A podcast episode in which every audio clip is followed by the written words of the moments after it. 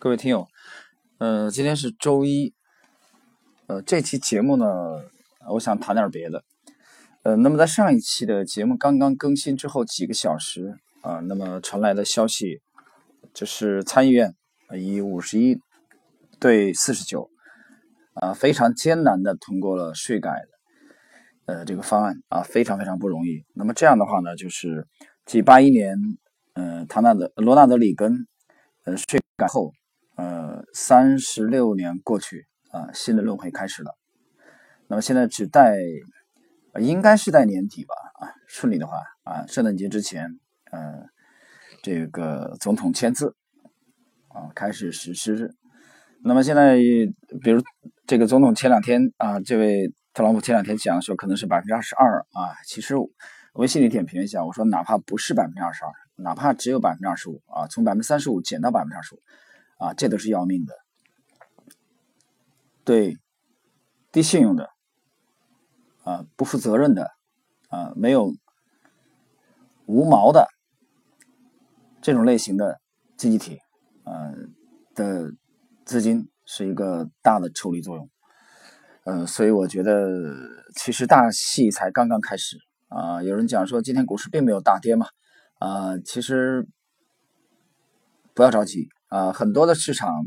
很多的经济体都会掀起连锁的反应。嗯，那么我们要根据后续的这个变化啊，但是总体来说要讲的内容，前面其实已经讲的非常明白了啊，几个不可逆哈，其实利率的上升不可逆啊，这也是一个不可逆啊。那么通胀，有人说通胀啊，通胀其实谈了很多次，很多人觉得没有通胀。啊，这里边主要的原因呢，其实再详细的解释一下，主要是大量的这个超发的，呃，没有进入实体经济啊，它主要在虚拟的市场，呃，资本市场也好，呃，楼市也好啊，所以呢，你可能感觉不到，这是一个原因。另外一个原因，之前节目我们讲的非常清楚，呃，分析过 CPI 的构成的问题啊，呃，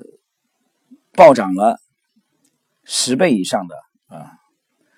从均价两三千涨到现在十万的啊，比如上海啊的一类地区，那么这种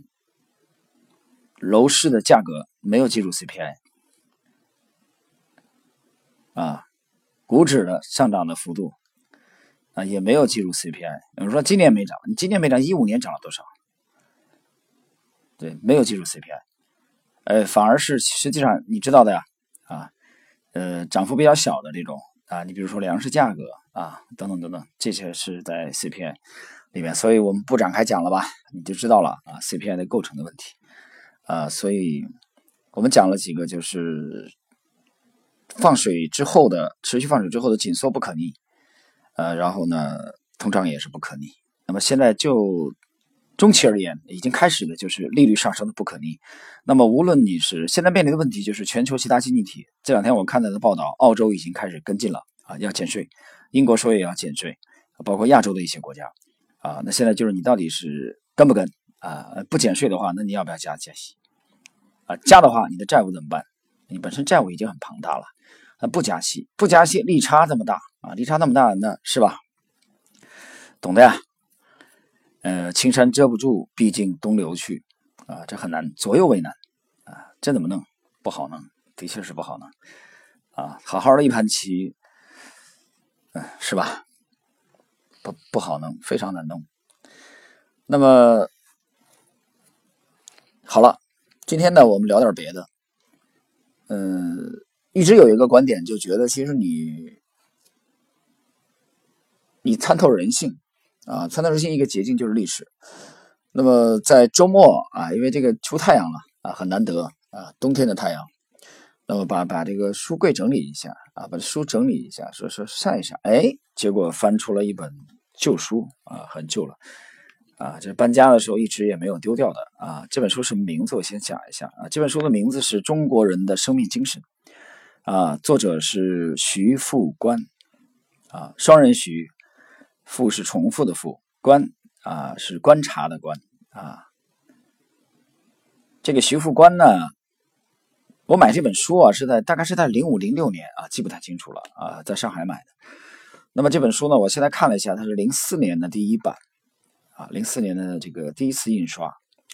啊，今天为什么我们要想，我想谈谈这位这个徐副官先生啊，其实他是一个很传奇的人物啊，很传奇。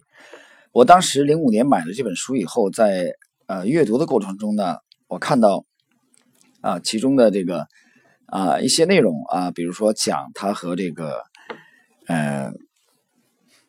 国民党的这个呃战区的这个长官啊朱怀冰啊撇位朱啊就是就是朱德司令员的朱。呃，怀柔的怀啊，北京有个怀柔嘛，啊，怀抱的怀，冰呢就是冰冻的冰啊。这这朱怀冰我知道啊，读书的时候我们都有记忆啊。这当年的时候，这个呃国共内战的时候，反共非常积极的一位啊，后来还被我们的这个啊部队痛击啊。这位作者呢，呃，谈啊，他早年和这个呃。朱怀冰的这个交往啊，在他这这个著作里边啊，当然，其实徐福官先生呢，呃，不单是个文人，他首先是个文人，他还是一个呃身份很特殊的人啊。我们想，我想今天聊聊这点。现在周末既然是很偶然翻到这本书了啊，这本书是华东师范大学出版的啊，零四年印刷，定价当时定价是三十三元啊，我从新华书店买的啊，原价买的，《中国人的生命精神》。好了。那么我们简单来看看，为什么今天要聊这个？想聊一聊徐副官。我们先看看徐副官是什么样的人。徐副官呢，他又名啊，他还有个名字叫徐佛官啊，佛祖的佛啊，释迦牟尼啊那个佛。徐佛官，呃，这位先生呢，他是兔年的生人啊，一九零三年出生啊，一九八二年的这个去世。他是哪里人呢？他是湖北浠水人。啊，湖北浠水人，他的字啊叫佛观。呃，为什么想聊聊他呢？啊，其实呢，很多朋友可能很多朋友对他不太了解。徐福观先生呢，他曾经在这个抗战胜利的前一年啊，他认识了当时的这个哲学大家，叫熊十力啊。我想有些听友可能听说过啊，这在中国哲学界是非常有名的啊，熊十力先生，并且拜他为师。那么熊十力先生呢，就呃把徐佛官的名字给他改了啊，改成徐副官。那么徐副官这个人呢，本身他是个湖北浠水，他是个农家啊，出身是个农家，他父亲是个乡间的这个呃教师，呃家境也很一般啊，也很一般。呃，其实我从读他这些书里边啊。呃，大家能看到啊，他早年还是做过农活，有早年的这个呃农村的这种经历啊，很成。然后呢，他在二十岁左右的时候呢，从湖北的这个武昌第一师范啊毕业，这还是一所名校的啊。毕业以后呢，他做过这个小学教师，教师，而且呢，以当时第一名的成绩呢，考入了湖北的这个国学馆，湖北国学馆。那么考这个考试的这个卷子啊，当时批阅这个卷子的人是当时的国学大师啊，黄继刚，非常有名的啊，黄颜色的黄，季节的季，刚强的刚。那么看到徐福官的这个答卷以后，非常的欣赏啊，他公开的在课堂上就评论，他说我们湖北啊，在清朝啊这一代没有一个有很大成就的学者，我现在发现了一位啊，谁呢？就是我们黄州府，黄州府指的就是其实就是那个溪水啊那一带，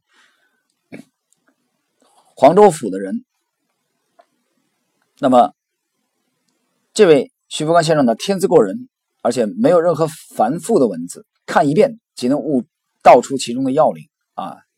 常放言高论，压倒群伦啊。就在当时的这些学生当中呢，啊，徐福官是非常出挑的，非常出挑的。然后呢，在二十六岁那年的啊，北伐军攻占了这个武昌，他这国学馆就关闭了啊，他就被迫只有这个辍学，然后呢就就参军了啊，加入了这个国民革命军，担任了这个营部书记。他后来接触了这个，比如说宋文的学说啊，三民主义等等，呃，还有一度曾经被当做共产党来杀头啊，很有戏剧性啊。大家听我啊介绍他后面的经历，很有趣。然后呢？一九三一年九一九一八事变以后呢，徐佛观呢，他抗议这个呃日本的参加这种抗日的这种活动啊，所以被日本逮捕啊，给监禁。那么随后呢，在朋友介绍下呢，他呃成为了这个国民政府内政部长黄绍竑的这个幕僚啊，他跟随黄绍竑啊，等于是在黄绍竑的这个呃幕府吧。其实这个年代已经没有幕府的概念啊，这不是曾国藩那个年代啊，就是你可以这么理解啊，跟着黄绍竑在混啊，四处征战。呃，一直到后来，比如说这个驻节归绥啊，啊，包括呃去参加这个娘子关的这个战役啊，山西啊，阎锡山指挥的嘛啊，他曾经亲眼目睹过太原呃失守。那么徐福官先生呢，不单是国文的功底非常扎实啊，早年有农耕的经验，而且这个人是一个非常呃敏锐。啊，有洞察力的啊，非常的这样的一位人物。那么有一次，阎锡山在太原，他就宴请国共双方的高级将领，啊，国共已经合作了嘛，啊，抗日，啊，三七年应该是七月份以后啊宣布的这个，那国共已经开始合作了。那么徐福官在这个宴席上，他观察啊，他观察谁？观察对方嘛，观察共产党这些将领，他发现这些将领基本上每一位都是面黄肌瘦。啊，没有这个大胖子，没有红光满面的啊，没有这个高血糖、高血脂的，脑满肠肥，一个都没有。那么，曾经在他左手边坐的是萧克啊，萧克，萧克在我记忆中，萧克将军应该是上将，我记不太清楚了啊。五五年授衔的时候可能是少将，呃，上将。然后呢，他还注意到萧克的这个脖子上面啊。啊，这个有一块陷入的很深，而且徐副官他的观察呢，当时的八路军这些将领啊，对呃对日抗战的形势的判断啊，非常的呃清晰，而且他们的动作也非常的干净利落，而且他还在现场，当时在后来在石家庄，他现场旁听了这个周恩来先生关于国际形势的这个演讲，然后他很感慨。他对黄绍竑，黄绍竑是他的老长官了嘛？嗯，他说，啊，我们可能还没有这种人才。那黄绍竑呢，就比较含蓄啊，笑了一笑，什么都没说。啊，这个话其实有点敏感，这只能对这个非常亲近的人来讲。然后呢，在一九三八年啊，抗战的真抗战的第二年，呃，他离开了黄绍竑，然后担任国民革命军第八十二师的团长啊，他。然后呢，以这个战地党政委委会政治指导员的名义啊，考察鄂东啊湖北的东部和这个晋察战区啊，他也后来曾经短暂担任过这个陈诚的高级参谋，而且陈诚当时的这个职位是第六战区的司令长官，但是他国民党这个派系啊斗得非常的呃厉害，呃，这个这个时间其实并不是很长啊，不是很长。呃，那么也就在一九四二年左右啊，经朋友的介绍啊，把他介绍给了唐纵啊，唐纵又把他推荐给了康泽啊。唐纵这个人是鼎鼎大名的，我知道唐纵是当时读这个呃早年读呃沈醉的代理奇人啊，我知道唐纵的啊，就是国国民党的这个军统特务啊，沈醉嗯。关进功德林改造以后啊，写了一本，应该关进功德林吧啊，我不知道我记忆有错误没有，写了这个《沈醉其人》，这很老的一本书了啊，戴笠其人啊，这里边我知道唐纵的，呃，唐纵应该是湖南人，那么唐纵呢又把他介绍给了康泽啊，康泽也是这个蒋介石的这个嫡系，然后呢。他呢，这个当时康泽的这个职务是担任什么呢？是复兴社的总书记啊，国民党有个复兴社的总书记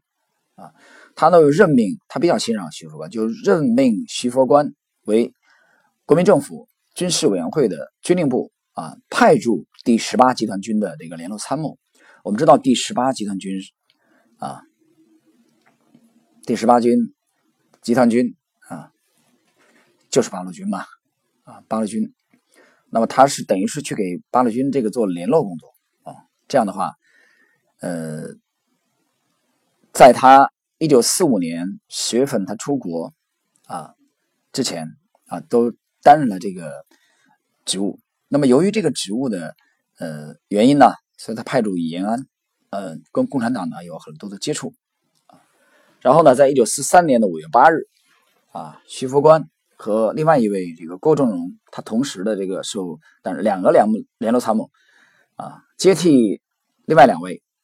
啊，就四三年的五月初。他从重庆来到延安，既然是联络参谋，你肯定要接触嘛，不然怎么联络？他们当时是途经西安啊，进入这个陕甘宁边区。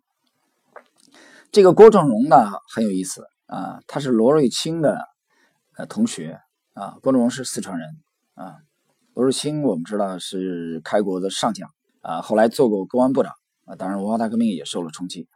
啊，那么。这样的话呢，他就受命担任八路军幺二零师的联络参谋。幺二零师我记忆中的师长是贺龙啊，幺幺五师是林彪嘛啊，当时打这个呃平型关战役的是幺幺五师啊，幺二零师师长是贺龙，政委应该是关向英，在我记忆中。那么好了，徐佛官现在担任幺二零师联络参谋啊，他有机会接触正面的接触共产党啊，贴身的来接触啊，所以呢。呃，他们这些联络参谋呢，基本上不上前线啊。在四一年冬第一次反攻高潮以后啊，他们就留在延安，留在延安。好，在延安交地处，哎，在这个时候呢，啊，徐福官有了很多的机会，他去观察啊，去了解呃延安的这些生活。然后呢，他们在延安城南的陕甘宁边区的。政府交际处，他有个招待所啊。简单安顿一下以后，他就很希望来见这个朱德啊、毛泽东，当时这些共产党的最高的领袖啊，鼎鼎大名的人物，他就提出这个申请。那肯定别人得安排嘛啊。十八集团军当时的总司令就是朱德啊，总参谋长是叶剑英啊，就是我们的叶帅啊，来接待他们啊。这个其实级别很高了。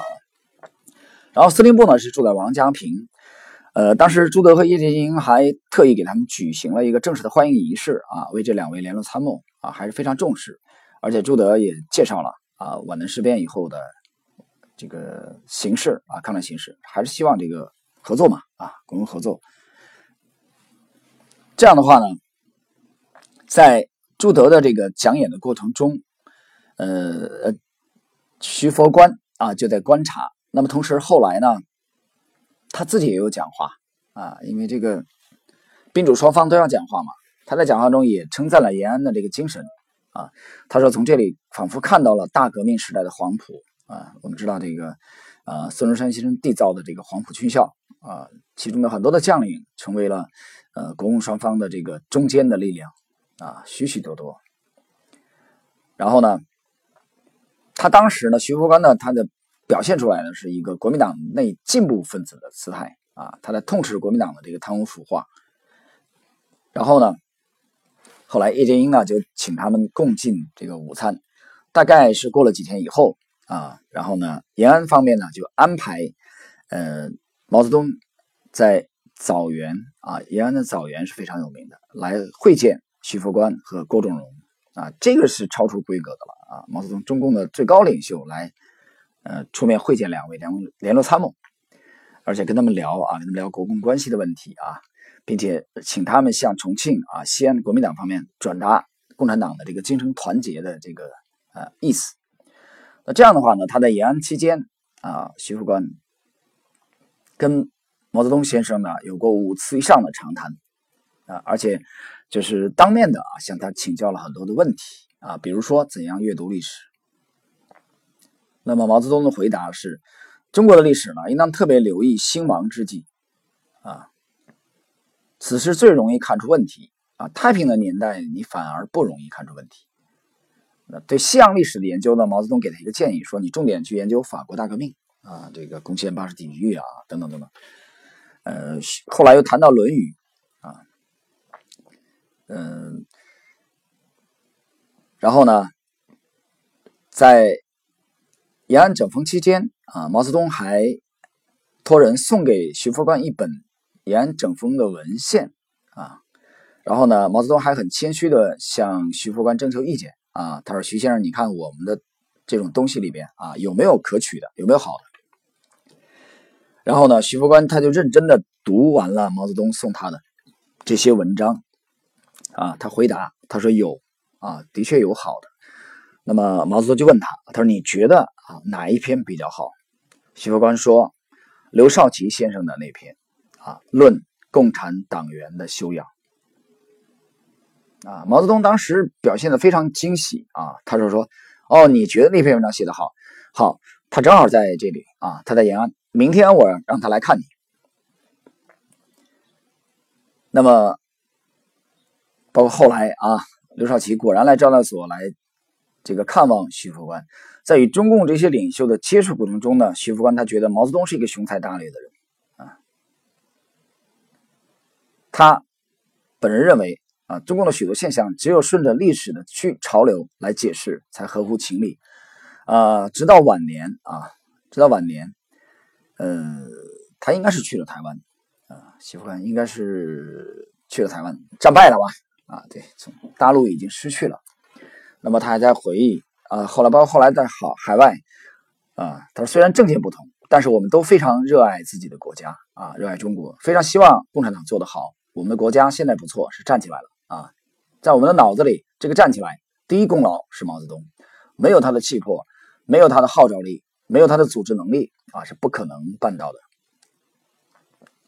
那么在延安期间，呃，他也参观了这个延安方面给他组织了一些呃活动啊，一些活动，嗯，当然了，其实双方立场不同嘛，啊，各为其主。啊，徐副官肯定是为了蒋介石嘛，为了国民党。那么，在一九四三年的七月份，抗战胜利的啊前两年，那么国民党呢，当时共产国际啊解散，国民党就散布言论说啊要解散啊共产党，取消陕甘宁边区。对此呢，毛泽东他会见徐副官的时候啊，严正的警告啊，他说蒋先生不相信。天上可以同时出两个太阳，国民党当时很强大嘛，啊，共产党力量非常弱小，那他主要的力量就集中在这个陕甘宁边区的，就八路军的这这三个师而已嘛，啊，还有一个这个这个呃新四军啊，在江南啊，力量还是比较弱小。毛泽东说：“你蒋介石不相信天上可以出两个太阳，我偏要出一个给他看看。我们再到再过五到八年，我们看一看啊，鹿。”死谁手？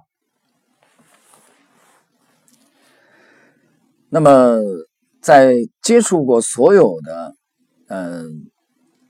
中国领袖的人物当中呢，徐副官他认为周恩来的最大吸引力啊，他比较有人情味儿，而且个人的生活啊，个人生活相当的严谨啊，在政治生活中有人情味儿，他觉得是比较少见的。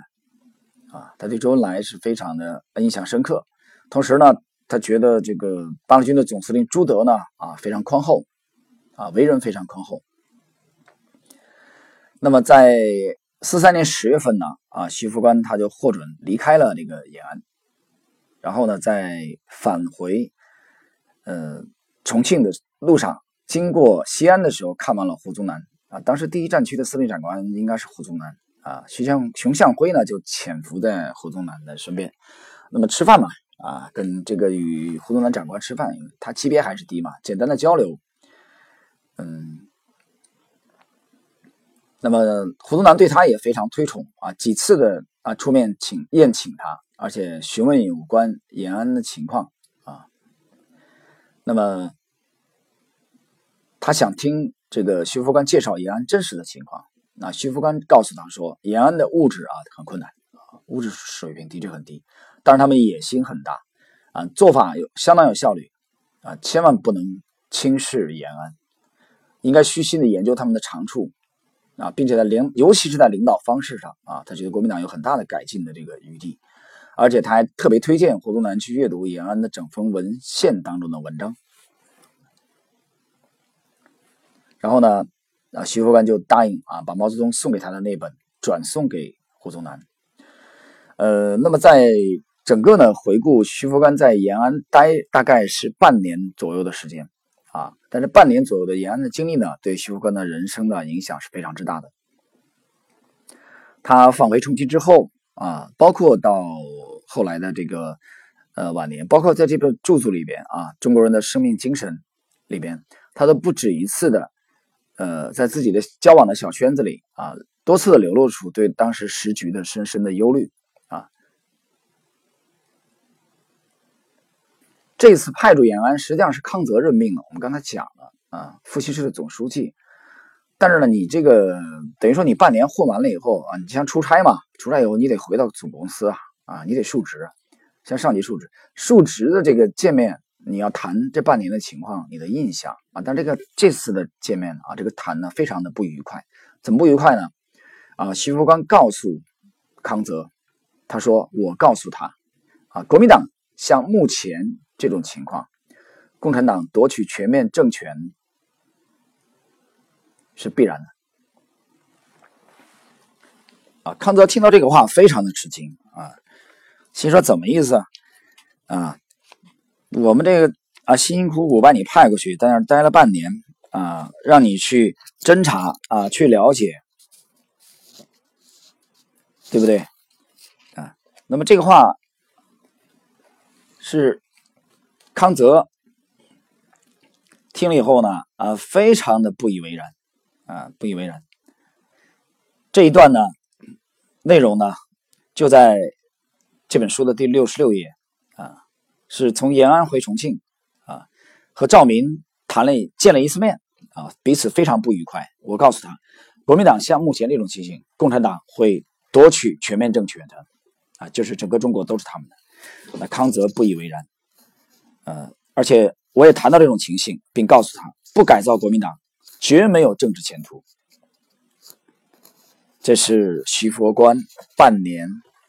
延安之行啊，他得出的结论。那么这次的见面以后呢，让康泽非常的不爽啊。回到重庆以后，徐佛观和当时啊比较有担当、有啊有一定位置的人物。啊，私下聊天的时候，他认为啊，国民党如果不改建为代表社会大众利益的党，迟早啊会失败。那么这种情况下呢，呃，他过了一段比较无聊的日子。那么直到后来，哎，他就拜见国民政府的军事委员会的总参谋长何应钦啊。何应钦我们知道是贵州人啊，贵系军阀。也是国民党的这个呃蒋介石的嫡系啊，但这个何应钦呢，跟这个李宗仁、白崇禧啊贵系的啊，和这个啊也是这个晋系啊山西的这个阎锡山一样啊，他和蒋介石都是嗯各怀心腹事啊，合作是表面的啊，斗争是长期的啊，反共上他们利益是一致，这彼此又有小算盘啊，所以所以才会出现。在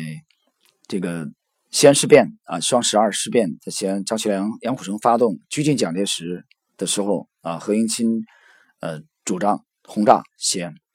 那轰炸西安，蒋介石就很容易就没命了嘛，然后他们就借机篡权了啊，所以啊，何应钦是这样的角色啊，但这个人在国民党内的地位是相当之高的啊，包括他的侄儿都委任了这个要职，那么何应钦啊。见这个徐佛官啊，徐佛官去拜他啊，这个是他当时的这个陶子新来引荐。然后呢，但是何应钦呢非常和气啊，非常和气，那地位也很高啊，比这个徐佛官要高很多。然后呢就聊啊，聊起来以后呢，何应钦问他啊，他说你你还去不去延安啊？还去不去延安？嗯。徐福官说：“啊，他说我最近要回这个湖北的这个东边啊，那个那就不回延安了啊。他没有说再回延安的事情。然后呢，这是和何应钦的这个见面，但是没有过多长时间，他就接到通知啊，就是最高的长官蒋介石啊，要在下午在重庆的曾家岩。”啊，曾家岩是非常有名的，呃，来接见徐副官啊，委员长接见。那么提醒他，这次见面的时间不要超过五分钟啊。蒋介石时间宝贵嘛啊，他级别又这么低，徐副官。好，那么这次见面啊，据徐副官本人回忆。他蒋介石非常感兴趣啊，这个时间是大大超出了这个预定的五分钟，并且呢聊了以后呢，蒋介石让他写一个书面的报告啊，书面的报告。接见之后几天呢，曾家岩再次通知他，而且是在当有有一天的晚上啊，通知徐副官说蒋介石要立刻召见他啊，他以为是发生了什么样啊重大的事情，实际上是蒋介石比较忙于其他的工作。啊，他第二天要飞到开罗去，去参加这个开罗会议啊，飞到埃及去。呃，所以呢，又再次给与他见面。啊，见面以后，而且拿起笔来啊，还给他拨款啊三千元啊特批啊，给他整了点这个经费。那么蒋介石既然交代了啊，让他写报告啊，观察报告，就是写你在。半年当中，这个对延安的印象啊，对共产党的评价，哎，他直接复命他的长官是康泽嘛，啊，他归康泽管，啊，所以这个报告肯定是递到康泽那里去啊。那么康泽本人后来也回忆这一段啊，他说我当时提议的派徐副官去八路军的这个总部当联络参谋，联络参谋，因为徐副官本人呢，他在日本士官学校士官学校有这个留学的经历啊，这点和他的这个